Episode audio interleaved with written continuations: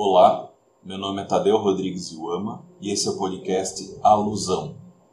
O terceiro capítulo, chamado RPG Entre o Desencantamento do Mundo e o Romantismo Anticapitalista, inicia discutindo a partir da visão religiosa, o Vasque se ampara no Eliade para argumentar que a visão de mundo do indivíduo religioso pressupõe um mundo que é magicizado em toda sua extensão. E por isso, o indivíduo religioso vai entender que outras práticas que de alguma forma remetem à magia são elas também reais. Ou seja, esse indivíduo acreditar que um ritual praticado por um grupo de jovens não possa ter efeitos reais, em alguma medida questiona a própria noção da crença dele. Então, partindo disso como justificativa para entender o porquê das acusações, o Vasquez inverte depois o polo e vai discutir como se dá esse processo. Né? Ele se ampara muito em Weber. Do Weber, ele vai tirar a noção de desencantamento do mundo, que é um conceito que está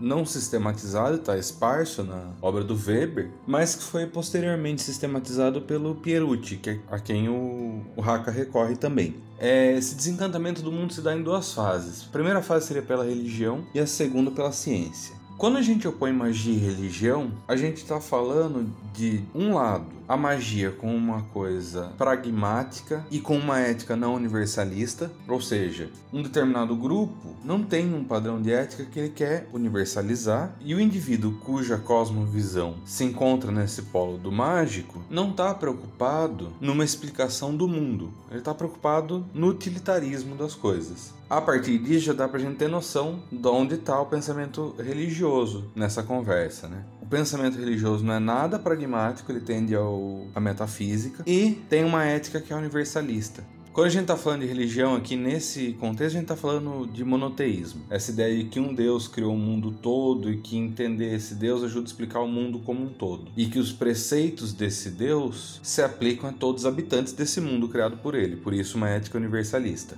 O segundo momento é o desencantamento do mundo pela ciência, pela racionalização. Para trazer a definição do Weber, desencantamento do mundo seria dominar pelo cálculo todas as coisas.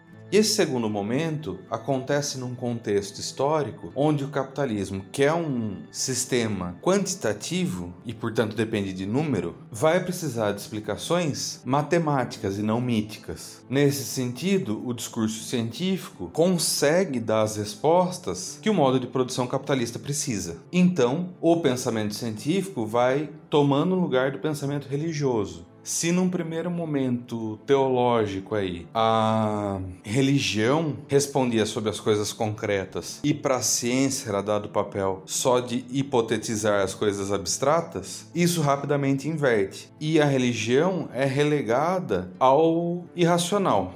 E daí onde o Vasquez aproxima isso dos RPGs. Os RPGs, em primeiro lugar, eles surgem nesse mesmo campo do mítico e do irracional, papel onde é colocado lúdico também, ao qual a religião é relegada, mas com um diferencial de que, por ser sistematizado, ele oferece uma quantificação do divino. Eu consigo, por exemplo, comparar o deus abraâmico com uma divindade do panteão Yorubá. Cito Vasques. Neste caso, se a ciência desencanta porque o cálculo desvaloriza os incalculáveis mistérios da vida, em busca de uma análise que possibilite a compreensão da realidade, o RPG desencanta porque transforma deuses, semideuses, mistérios, etc., de antigas mitologias e religiões em gráficos, tabelas, números, etc., para que se torne um conhecimento passível de ser compreendido e utilizado durante uma partida de RPG. Com isto, o jogo mensura as forças divinas e ou sobrenaturais através através do cálculo para fins lúdicos. Os mitos no RPG são filtrados pela matemática.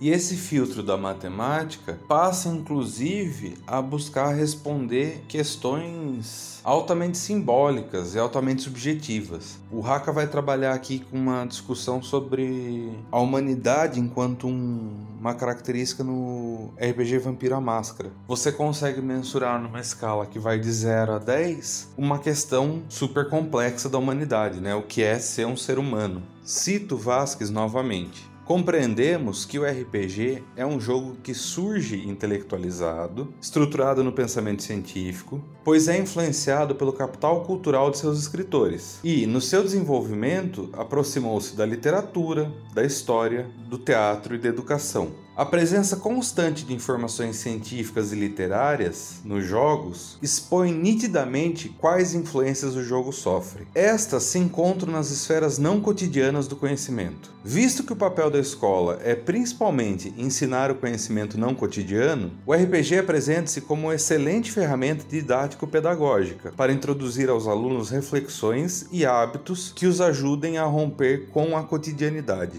E complementando o desencantamento do mundo, o autor traz o romantismo anticapitalista do Michel Louvi e do Saire, que em resumo parte de uma crítica ao à sociedade contemporânea, uma crítica que atravessa classes, se debruçando sobre os efeitos negativos do capitalismo na nossa sociedade. E, de acordo com os propositores dessa discussão, esse romantismo anticapitalista é uma tentativa de reencantamento do mundo pela imaginação quando a gente aproxima do RPG e coloca os jogadores ali num grupo, criando uma história, a partir de uma narrativa oral, envolvendo a criatividade, que evoca um senso de comunidade entre aqueles jogadores. Comunidade é outro conceito que se opõe ao conceito moderno e, portanto, desencantado de sociedade. Então, é um jogo que evoca comunidade, criatividade, narrativa, uma série de coisas que são dadas como perdidas com a modernidade. Por isso concluo aqui novamente citando Vasquez. Consideramos o RPG como um produto de uma sociedade que, frente às mudanças ocorridas pelo desenvolvimento do mundo, luta para manter sua autonomia frente à massificação e que defende seu direito inalienável de imaginar, mesmo que assimilando o modo de pensamento moderno, racionalista e desencantado. O pensamento racionalista e seus avanços não podem ser descartados, mas sim utilizados para resgatar práticas essenciais aos seres humanos, que foram suplantadas pelo desenvolvimento das forças produtivas. O podcast Alusão é uma produção técnica com intuito de divulgação científica. A trilha sonora dos episódios é a música intro do álbum Solitude da banda Primordial Idol, da qual faço parte. As imagens do podcast foram criadas pelo artista visual Luiz Falcão, a quem agradeço. Para entrar em contato, enviar e-mail para tadeu.rodrigues.iuama.gmail.com